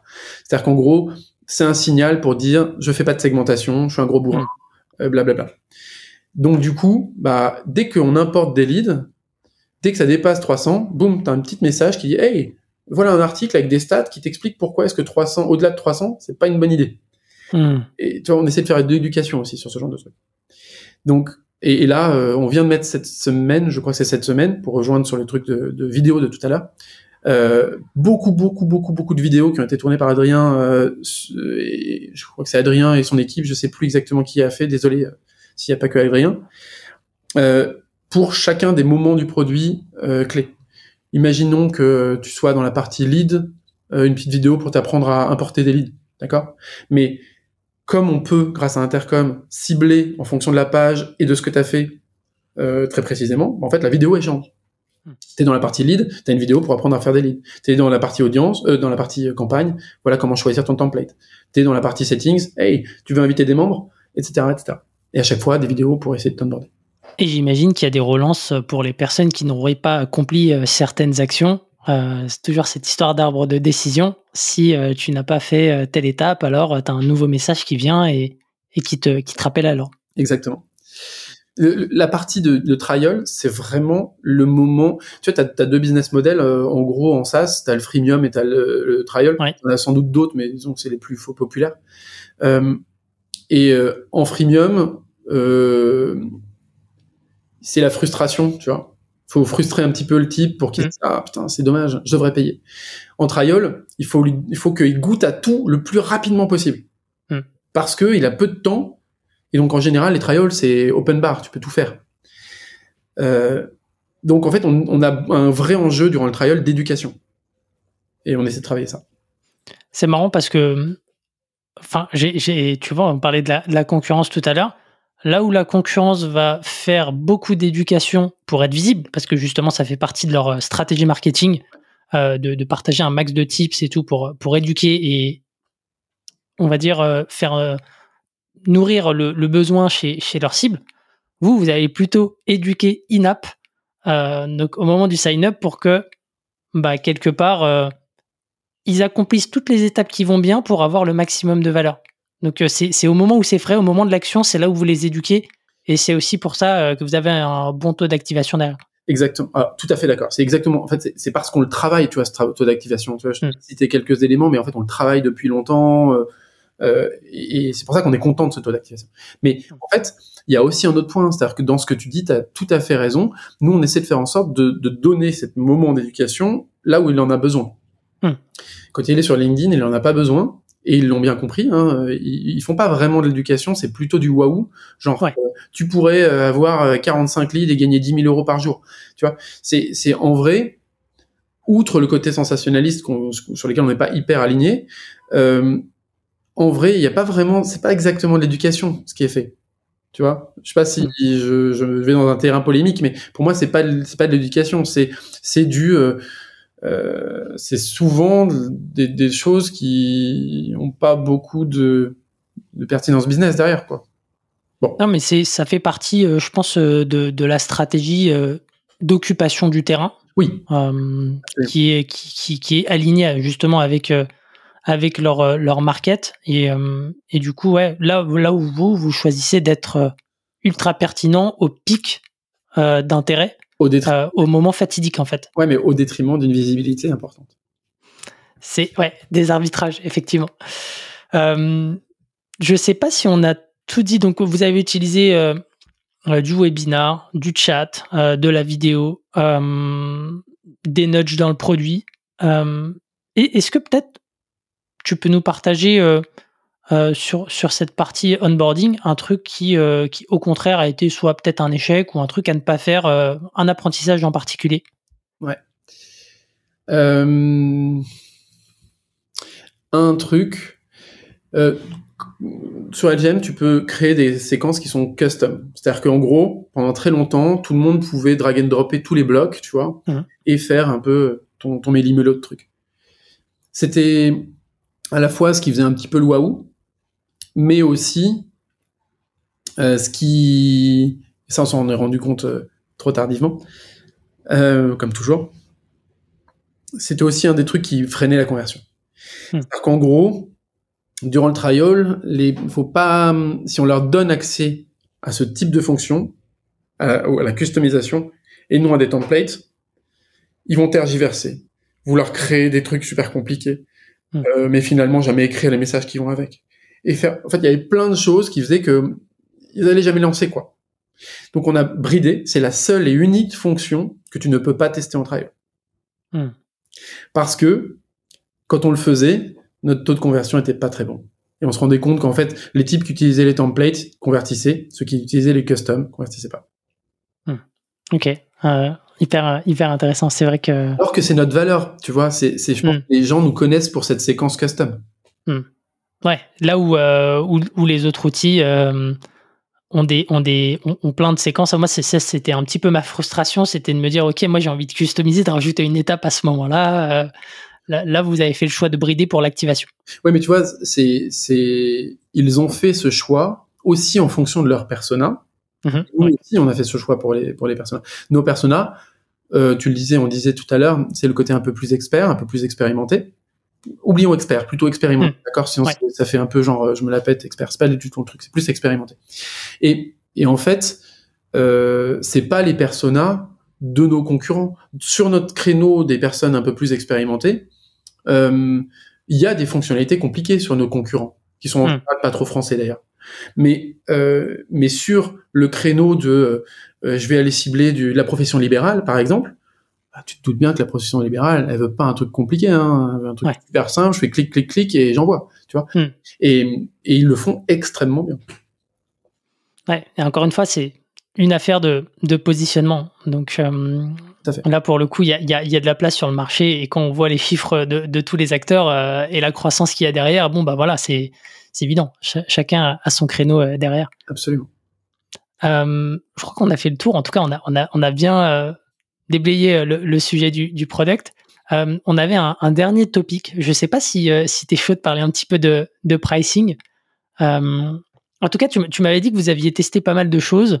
Euh, qui avait aussi euh, une influence assez importante de, de l'étude de marché dans le choix de vos plans. Je sais plus si ça te dit, euh, si ça te revient. alors, non, ça me rappelle pas. Sur le, la partie étude de marché, ça me revient pas. Désolé. Okay. Par contre, sur le pricing, avec plaisir pour en parler. Grosso modo, on n'a pas itéré de ouf, d'accord, en vrai. On a pensé le pricing. Euh, comme je te dis, oh oui, peut-être que c'est pour ça qu'on parlait d'études de marché. Quand on faisait du one-one, Mhm. Euh, quand on fait du software, souvent ce qui coûte cher, c'est l'humain, tu vois. C'est là. Mhm. Et, euh, et, au début, du coup, bah, c'était les one one, ça coûtait un œil. Euh, et donc, euh, vu qu'on a cette culture de se dire, bah, il faut qu'on soit rentable le plus vite possible pour pouvoir euh, payer avec cette rentabilité notre croissance, bah, on a volontairement choisi dès le début d'être cher. C'était pas un débat, tu vois. On a pris en fait, on fait, euh, on fait l'équivalent de outil A plus outil B plus outil C. Bah, viens, on fait la somme, et parce qu'on hmm. simplifie la vie, on a fait fois 1,2. 20% de, de, de, de, plus parce que on simplifie la vie. Hmm. Tu vois l'idée? En fait, on faisait euh, comme un, euh, je sais pas moi, scraper avec Phantom Buster, enrichir avec Drop Contact, euh, communiquer avec euh, Woodpecker ou ce que tu veux, euh, communiquer sur LinkedIn avec un autre outil, synchroniser avec Zapier. On prend tout ça et on met un premium parce qu'on simplifie la vie. Et même ça, ça paye pas euh, l'intégralité des one-one euh, qu'on a fait. Mais c'était un positionnement qui était volontaire. En plus, on accompagne, donc du coup, il y a un côté un peu plus premium, machin, machin. Mais ça nous a été reproché euh, énormément, notre prix. Ah ouais? Ouais. Parce que tout le monde, en fait, dans, nos, dans les deux arguments qui nous sont tombés dessus très, très, très souvent, beaucoup moins maintenant, depuis, depuis un an, beaucoup moins, mais avant, euh, c'était un, on est trop cher, deux, on est trop compliqué. Et comme je te l'ai expliqué, le trop compliqué, euh, enfin, je sais pas si j'étais suffisamment clair, mais grosso modo, on a quand même beaucoup travaillé, c'est beaucoup mieux maintenant, et on nous le sort plus. Le trop cher, il a intervenu jusqu'en mai dernier. Mai dernier. Qu'est-ce qui a changé? Bah, en fait, on a, on a débloqué certains paliers, tu vois, dans notre croissance, qui font que maintenant, euh, on a, on n'est plus à devoir euh, facturer les séances, quoi, grosso modo. Hum. Euh, donc du coup, on a décidé de se dire, on va choisir avec qui on, euh, on parle, HP. Mhm.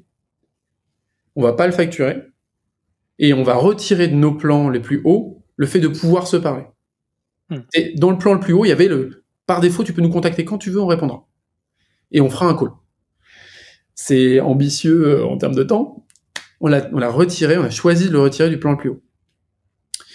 Et en contrepartie, on a baissé tous nos prix d'un peu plus de 25%, euh, à peu près 25%. Hmm. Quand tous nos concurrents, eux, euh, font plutôt des augmentations de prix. Ce qui fait que, ouais, aujourd'hui, vous êtes moins cher. Et aujourd'hui, on est moins cher. Donc, on est moins cher que tous nos concurrents à, à feature équivalente. Hmm. Euh, et à mon avis, on a un outil euh, mieux. T'as raison de le penser, en tout cas. Bah oui, je le pense, je, je le crois, ouais. Et tu vois, justement, sur, euh, sur, sur le pricing, là, comment, comment est-ce que. Est-ce que vous n'avez pas forcément itéré? En tout cas, moins que, par exemple, sur la partie activation, produits et autres. Euh, est-ce que est-ce que c'est c'est quelque chose auquel vous, vous réfléchissez? Parce que c'est aussi un des leviers de croissance les plus importants pour les boîtes SaaS. Des boîtes SaaS, c'est réussir justement à, à, à, faire de l'expand sur, sur la base existante. donc, donc ouais, Comment est-ce que euh, tu vois les choses là-dessus? On a trois plans qui s'adaptent plutôt au moment et aux besoins.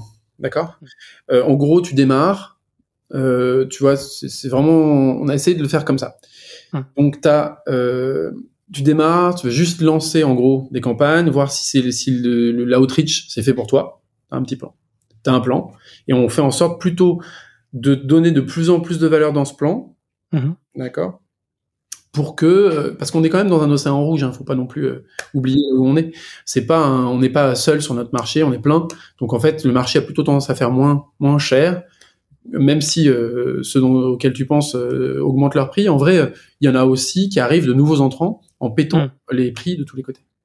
Donc on a un prix, un plan pour les débutants, un plan pour les un peu plus pros et un plan plutôt pour les équipes.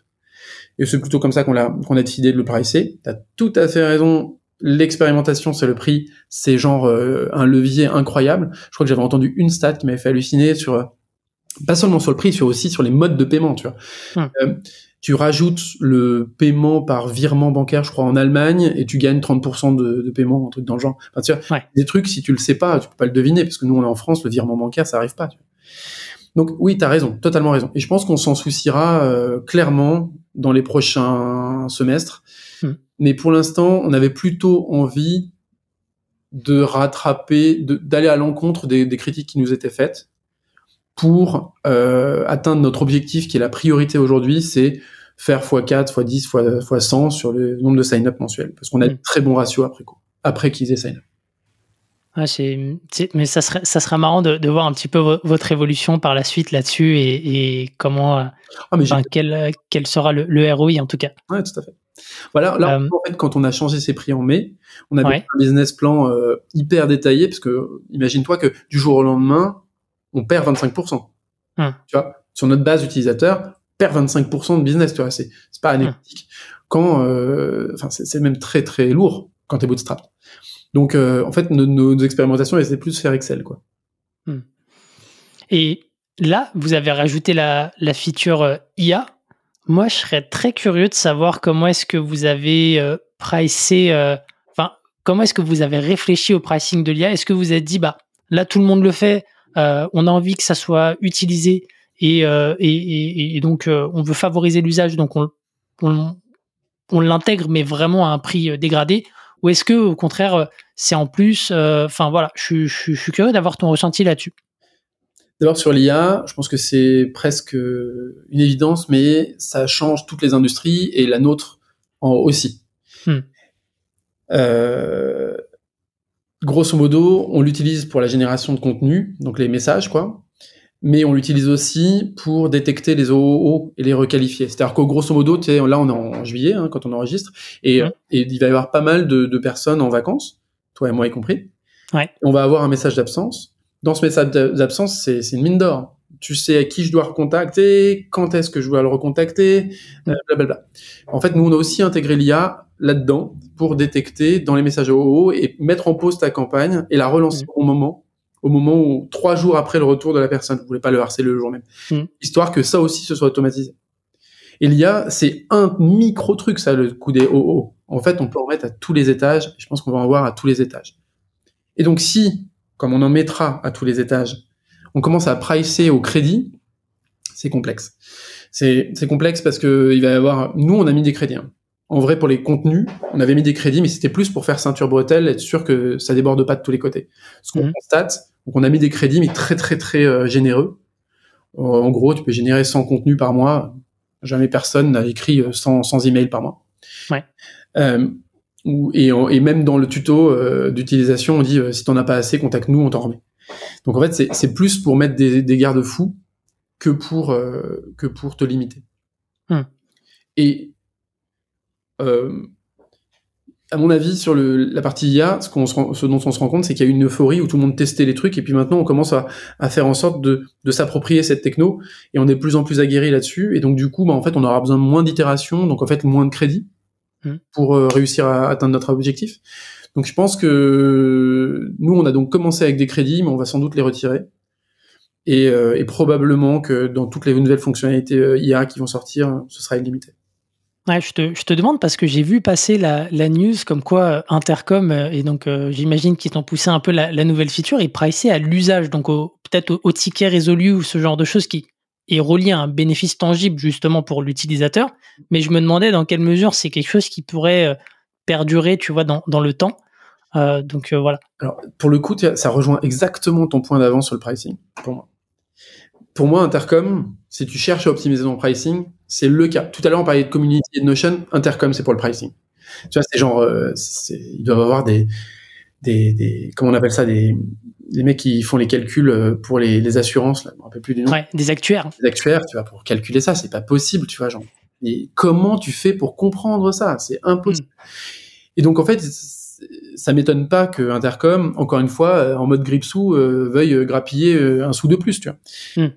Et, mais si tu regardes, est-ce que Crisp, tu t'as regardé le modèle de Crisp? Parce qu'ils ont aussi fait un truc de d'IA J'ai vu qu'ils avaient sorti, mais j'ai pas regardé euh, le, le, modèle derrière encore justement. Ok, parce que Crisp pour le coup, qui a pas du tout ce modèle de Gripsou euh, et qui est un très bon challenger euh, et en plus français euh, à, à, Intercom, ont lancé une IA qui en plus est mieux branlée que celle d'Intercom parce que celle d'Intercom est basée sur ton helpdesk.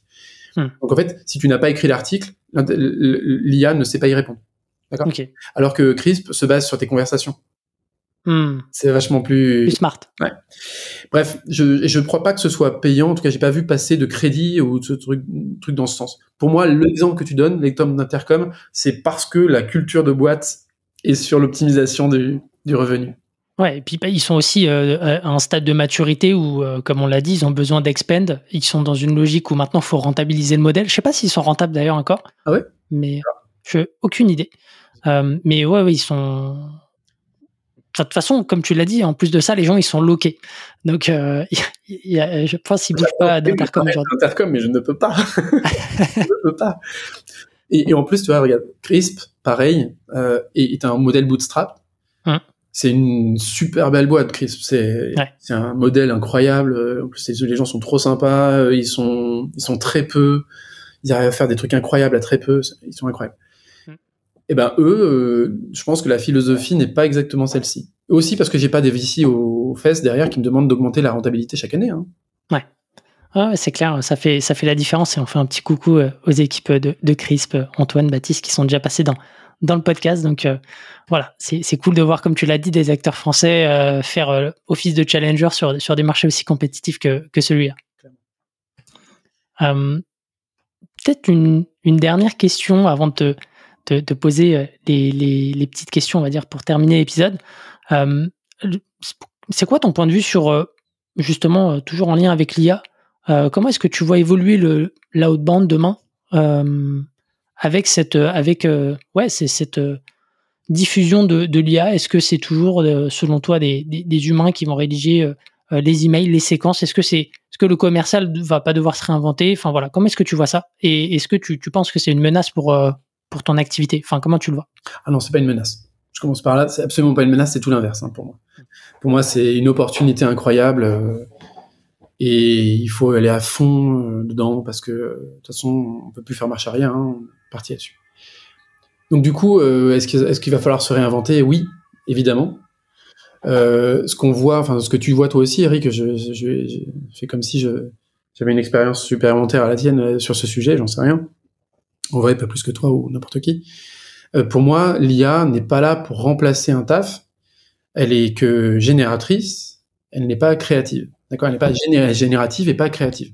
Ce qui veut dire qu'en gros, euh, avant de te remplacer en toi, host de ce podcast, euh, par une IA, bah, ça va être très morose, quoi. Un peu chiant quand même comme, euh, comme conversation. Donc du coup, la créativité ne sera pas remplacée avant un petit, un petit moment, à mon avis. Je sais même pas si elle pourra l'être, tu vois, en vrai, parce que est-ce que c'est possible de remplacer la créativité par, je sais pas. Mais par contre, la génération, grave. C'est-à-dire que finalement, si tu me dis la manière dont tu veux que ce podcast soit animé et que tu le détailles suffisamment bien, mmh. peut-être qu'effectivement, en plaçant des et n'oublie pas de faire des petites jokes et, manier un peu l'ironie et gna gna gna gna gna, eh ben, tu peux peut-être réussir à faire une génération qui soit un 0,7 enfin un 70% de ce que tu arriveras à faire. Sans c'est mort, tu n'y arriveras pas. Mais tu vois, tu vois ce que je veux dire, c'est en fait la créativité elle passe dans le prompt. C'est pour ça qu'il y avait beaucoup de, de, de gens qui de prompt engineer. Ouais, c'est ça, voilà. Parce qu'en fait, du coup, il fallait qu'il soit créatif euh, x10, quoi, tu vois. Mm. Donc, bah, c'est un peu pareil. De notre côté, on va devoir être créatif pour permettre aux gens de, genre, juste euh, d'écrire euh, ce qu'ils voudraient que ce soit, ce qu'ils voudraient faire, et que derrière euh, l'IA le fasse. Mais l'IA le fasse, c'est il peut, on peut choisir une séquence, on peut choisir des messages, on peut euh, personnaliser chaque message un par un, on peut, on peut tout faire, tu vois, tout est tout est réalisable. À partir du moment où on aura bien guidé l'utilisateur dans la création de son prompt, à mon avis, il y a un truc à faire là-dessus. Euh, je pense que l'IA va, va bouleverser chacune des étapes. Si on reprend nos étapes de ce qu'on couvre avec LGM, on importe des leads, ça veut dire qu'on va pouvoir mieux segmenter. On va pouvoir te dire, euh, bah tiens, euh, euh Eric, euh, qu'est-ce qu'il fait dans les dans, le, dans, dans cette audience de, je sais pas moi, de, de, de cheminots, tu vois, on s'en fout. Mm. Qu'est-ce qu'il a Hop, ensuite, on enrichit. Probablement que on va pouvoir enrichir davantage en, devi en devinant le genre, en Ouais. devinant le persona auquel tu te rattaches, ce genre de choses qui derrière pourront aider à mieux faire. Ensuite, on va engager. Donc, engager, c'est les messages. Les messages, on peut les rédiger, mais on peut aussi faire des messages complètement personnalisés. Alors, pas comme Mhm. c'est fait actuellement, parce qu'en général, c'est les messages faits actuellement. Je sais pas si tu t'en as déjà reçu, mais la première phrase, elle est, elle est tellement grillée, c'est tellement, Ouais. c'est tellement nul, franchement. Du coup, nous, on n'a pas choisi de faire des messages personnalisés parce que franchement, c'est trop nul pour l'instant. Mhm. Je pense qu'on va y arriver à faire des messages personnalisés de qualité. Et ensuite, ben, qualifier, bah, évidemment que qualifier une réponse positive, négative, on peut le faire avec l'IA. Mhm. Euh, et, et toute la chaîne de valeur qui continue. Avec euh, tout ce qui arrive avec les voix, euh, etc. euh, je pense que c'est sans fin. Je pense c'est sans fin. Ouais, c'est intéressant et je te rejoins sur le fait que pour moi l'IA va pas remplacer euh, les gens parce que comme tu l'as dit elle est générative et pas créative et elle va je pense amplifier on va dire les bonnes pratiques euh, parce que comme tu l'as dit faut faut donner les bonnes instructions Mm. et si t'as pas le savoir déjà en interne euh, dans ta tête c'est difficile de, de lui donner des, des billes pour euh, pour avoir un bon output C'est c'est hyper bien pour scaler quelque chose d'extrêmement bien détaillé. Hmm. Tu vois? Mais il faut déjà bien le détailler, quoi. la suite euh, rendez-vous dans, dans 4-5 ans euh, peut-être peut-être un peu moins en tout cas Ouais. Euh, quelques petites questions pour, euh, pour terminer ce- cette interview. Euh, J'aimerais bien savoir, voilà, c'est des petites questions, euh, réponses courtes. euh, Tu, tu, tu peux, il n'y a pas de questions pièges. C'est quoi le plus euh, dur aujourd'hui dans, dans ton quotidien d'entrepreneur? Le RH. Réponse courte. RH, tu veux dire management des équipes ou le recrutement ou les deux? Euh, pff, non, c'est la gestion des équipes, je, trouve. Non pas que mes, les personnes avec qui je travaille soient difficiles à gérer, c'est que, en fait, on, c'est, c'est hyper difficile. En plus, nous, on est full remote. Euh, donc, euh, on se rajoute des, des avantages et des inconvénients dans la, la partie RH. Je trouve que c'est, faire en sorte de garder les gens super motivés.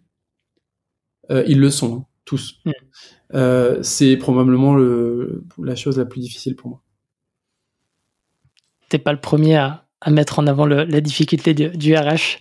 Euh, c'est quoi le meilleur conseil qu'on t'ait donné euh, depuis le début de l'aventure?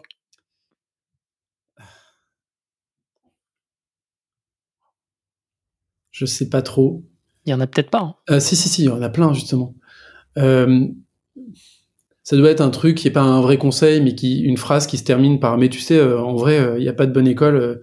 si tu sens que c'est bon, vas-y. Tu vois, un truc genre, n'écoute pas les conseils, parce que de toute façon, un truc dans le genre, je pense. Parce que il y a, il y a quand même, si c'est ta boîte, euh, t'as aussi un petit peu de, de, de, de, trucs, de gut feel, tu vois. Tu sens aussi certaines choses. Donc même si on te dit que c'est pas bon, c'est pas forcément grave. Tu peux essayer. Ça mange pas de pain, comme on dit. Ouais. Là aujourd'hui, si je te donne euh, une, une baguette magique, euh, si tu pouvais changer quelque chose dans l'histoire de LGM, ça serait quoi? Bah, tu vois, l'histoire du community, c'est ça. Mm.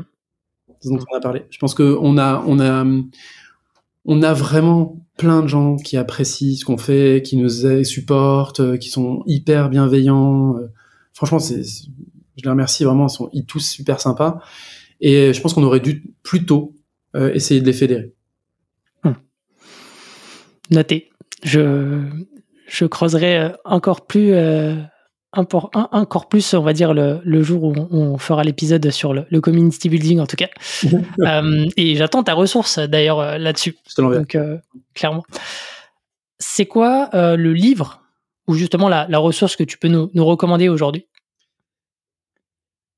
Euh, Il y a un livre que j'adore et qui, je pense, serait utile, serait utile euh, aux personnes qui envisagent de lancer un SaaS. C'est The Automatic Customer. Je sais pas si tu l'as lu. C'est la première fois qu'on m'en parle et c'est la première fois que j'entends le nom de ce livre. D'accord. Euh, c'est un bouquin qui te parle de business model.